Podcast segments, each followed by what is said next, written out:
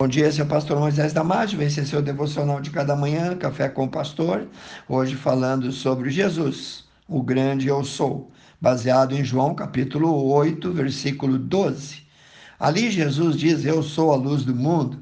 Jesus estava fazendo uma clara afirmação de sua divindade. Dizendo isso, ele reivindica a autoridade de ser o único capaz de romper as trevas do pecado e dar a luz da vida, dar a salvação a todo pecador.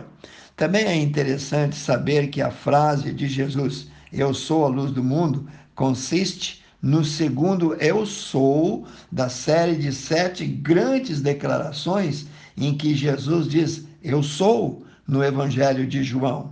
Por exemplo, ele diz: Eu sou o pão da vida, em João 6, 35 e 51. Ele também diz: Eu sou a luz do mundo, em João 8,12, com referência também a 9,5. Continua dizendo: Eu sou a porta das ovelhas, em João 10, 7 e 9. Mais tarde ele diz: Eu sou o bom pastor, em João 10, 11 e 14. Depois diz: Eu sou a ressurreição e a vida, em João 11, 25 e 26.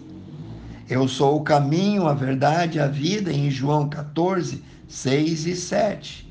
Eu sou a videira verdadeira, em João 15, 1 e 5. Só nesse texto do livro de João, sete vezes, Jesus se identifica com o Eu sou. O apóstolo João usou a figura da luz para se referir ao Messias. João diz: Nele estava a vida, a vida era a luz dos homens, e a luz que é Jesus resplandeceu nas trevas, e as trevas não a compreenderam. Está lá em João 1, 4 e 5. Também em 1 João 1, 5, o próprio apóstolo João escreve que Deus é a luz, e nele, isto é, em Deus, não há trevas alguma.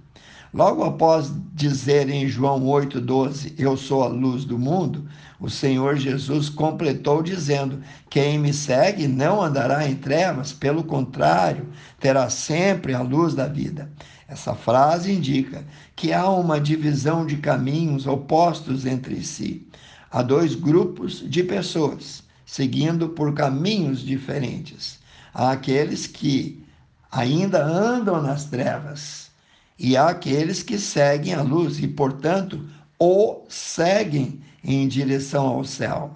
Os que o seguem são aqueles que já receberam o Espírito Santo no momento da sua conversão e, juntos com essa decisão, recebem também a garantia de que jamais andarão nas trevas, mas terão a luz da vida. Jesus é a luz do mundo e segui-lo significa crer nele e reconhecê-lo como Senhor e Salvador. Confiar nele de todo o coração, ser completamente dependente dele e sempre procurar guardar e obedecer os seus mandamentos com amor, com alegria, com prazer e gratidão. Os verdadeiros seguidores de Cristo podem também dizer com 100% de certeza que possui uma fonte de vida eterna dentro de si, a mesma fonte de água viva que Jesus ofereceu à mulher samaritana em João 4,14. E possuem também, além da fonte de água viva, a luz do mundo e a possuem para sempre, conforme diz Mateus 5, 14 e 16. Infelizmente, nem todos seguem a luz do mundo. Na verdade, a maioria rejeita essa luz. Por isso, o próprio Jesus diz que muitos são os chamados, mas poucos são os escolhidos. A humanidade caída em trevas não quer se apropriar da luz. Na verdade, os homens, por natureza, amam as trevas e odeiam a luz do mundo, que é Jesus. Isso porque a luz de Cristo expõe a miséria das obras pecaminosas de cada homem caído. Está lá em João 3, 19 e 20. Eu vou ler para vocês.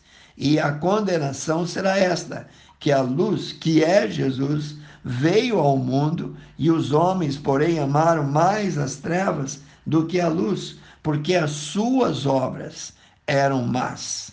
Porque todo aquele que faz o pecado, ele decidiu andar no pecado. Então, este odeia a luz e não vem para a luz, para que as suas más obras não sejam criticadas, não sejam reprovadas. Em outras palavras, não sejam censuradas, não sejam pelos outros condenadas. Por isso, a declaração de Jesus, Eu sou a luz do mundo, conforta alguns, mas ofendem a outros. E você, agora sabendo que existe dois caminhos que seguem em direção à eternidade, sendo um que Jesus, onde Jesus é a luz do mundo, quer te tomar pelas mãos e caminhar contigo até o céu. Ah, o outro caminho, bom, o outro caminho é o caminho das trevas. E você não precisa fazer nada, é só continuar nele como você está e automaticamente ele desemboca, ele te leva na direção da condenação eterna no inferno. Mais uma coisinha. Não é o que você faz que vai te levar ao inferno, é o que você deixou de fazer a respeito de Jesus, ignorando-o. A escolha é sua, mas escolha agora antes que seja tarde demais. Lembre-se, ele é o grande eu sou. Eu sou a luz do mundo, disse ele. Qual é a sua escolha?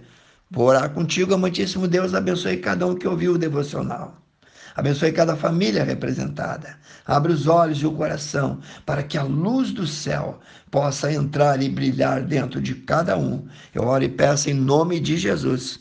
Se você gostou desse devocional, passe adiante e eu te vejo no próximo Café com o Pastor.